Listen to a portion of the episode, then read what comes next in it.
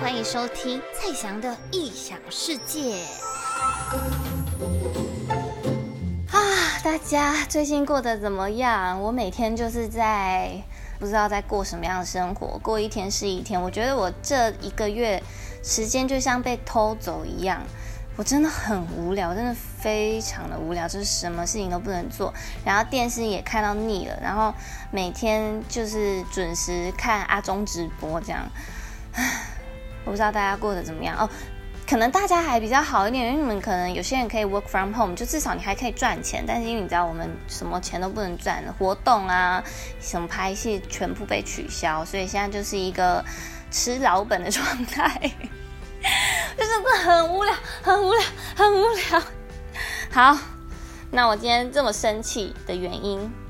就是因为我我还是要讲就是 COVID-19 相关的主题，有没有？我今天还特别戴上了眼镜，就想说，哦，可能听 Podcast 的人根本看不到我长什么样子，你去看 YouTube 就可以看到我今天是穿衬衫，然后戴个眼镜这样子，感觉自己比较专业。因为今天要来讲，哎，等一下。那讲的好像我之前不专业，没有没有没有，我之前也是专业，只是说那个方向不一样。之前就是比较生活化的，有点有点 casual，就是有点到娱乐性、休闲。但是因为我现在就是真的很专业的形象，好吧？我之前也是专业的哦，只是是不一样的地方，不同的风格。那我今天就要来讲的就是我恨透了的 COVID-19。我上一集也是讲 COVID-19，然后这一集也是讲 COVID-19。现在我录这个 podcast 的时间是六月二号，其实离离就是我们现在还是在第三级警戒啦。然后我其实我不知道这个录下来什么时候会上，什么时候会上，搞不好上的时候我们就已经解封了，也不说说不一定。但是没关系，反正我现在就是记录一下当下的心情，非常的闷这样，然后。我今天要讲的这个文章呢，它是国外的文章，然后它是在做一个实验，它是在讲说 COVID-19 跟猫咪之间的那个互通的传染性之间的关系。这样，那这个文章是出自于 The New England Journal of Medicine，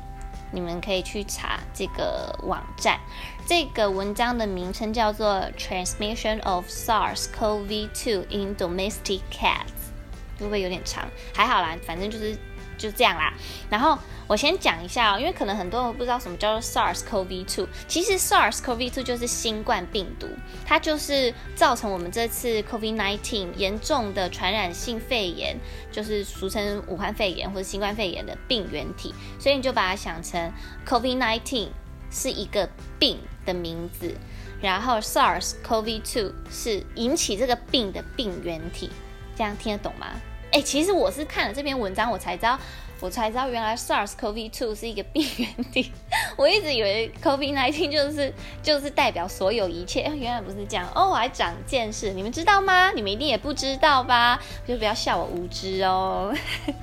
然后我现在讲一下，应该大家都知道新冠肺炎的那个。对它应该都有点认识，就是它就是人类的冠状病毒啊，所以它就是用飞沫传染，或是有病毒的分泌物这样子。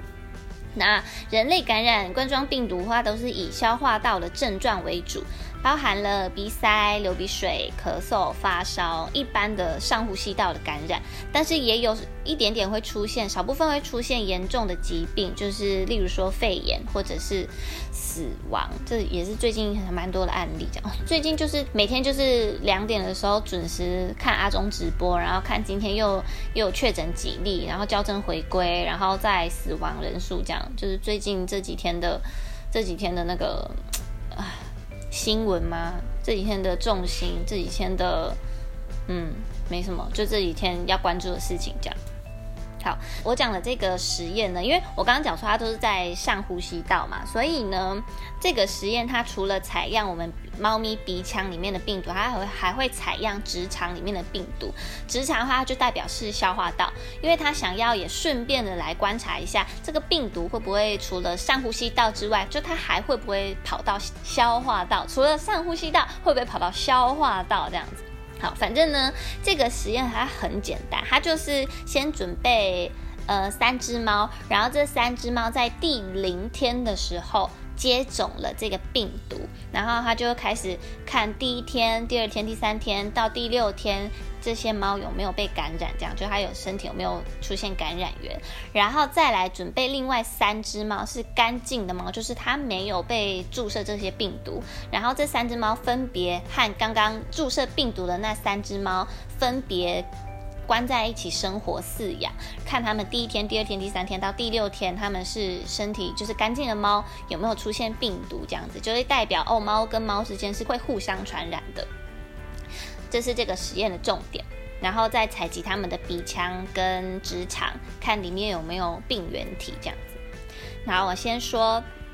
感染的猫呢，它在第一天的时候，因为第零天是注射嘛。那第一天的时候是有两只的猫有病毒，然后第三天就三只接种的猫它都有病毒了。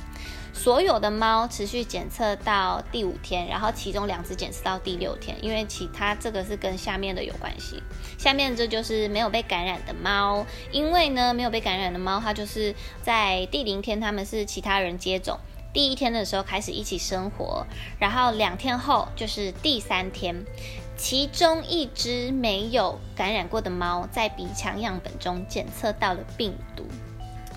就是说，干净的猫，它在第三天的时候，它已经被传染了，就是它的那个鼻腔已经有病毒，等于说它身上也带源了 SARS-CoV-2。现在讲这个要很小心哦，因为它其实是不一样的，脑袋要转过来，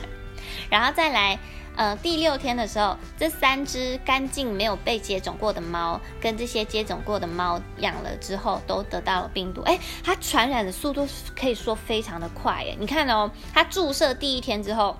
前面的那个感染的猫注射是第零天，然后第一天之后，两只猫就已经有病毒，第三天就三只猫都有病毒，所以等于说你只有三天的时间，你就感染到病毒，然后再来那个没有感染过的猫，还没有被注射过的猫，你其实。第三天就已经有一只猫有病毒嘞，所以它其实传播速度是非常快的。第六天之后，就是五天后，第六天所有猫都已经有病毒了。哎，这个真的超快的，这个有点超乎我的想象。就是人类还说我们的那个潜伏期还有什么两个礼拜、一个礼拜，没有这个潜伏期超快的。然后再来，他就要讲说。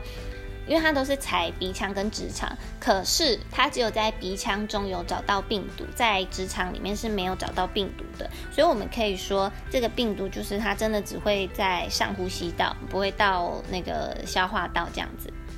然后呢，这个报告它还有一个比较特别的地方，就是讲说，因为有些其他的报告就讲说，猫咪被感染会有症状，可是，在我们这个实验，我我今天讲的这个实验里面呢，他说他这个实验的猫是没有出现任何症状的，包含了体温异常啊、体重大幅下降或者是结膜炎，完全都没有，就是它是无症状的被感染这样子。然后为什么会想要做这个报告？这个报告其实是去年就已经出来了，二零二零年就已经出来的。他就是讲说，因为之前不是有说 COVID-19 从人类传播给家猫，然后或者是那个布朗克斯的动物园的老虎跟狮子也都有也都有被传染这样，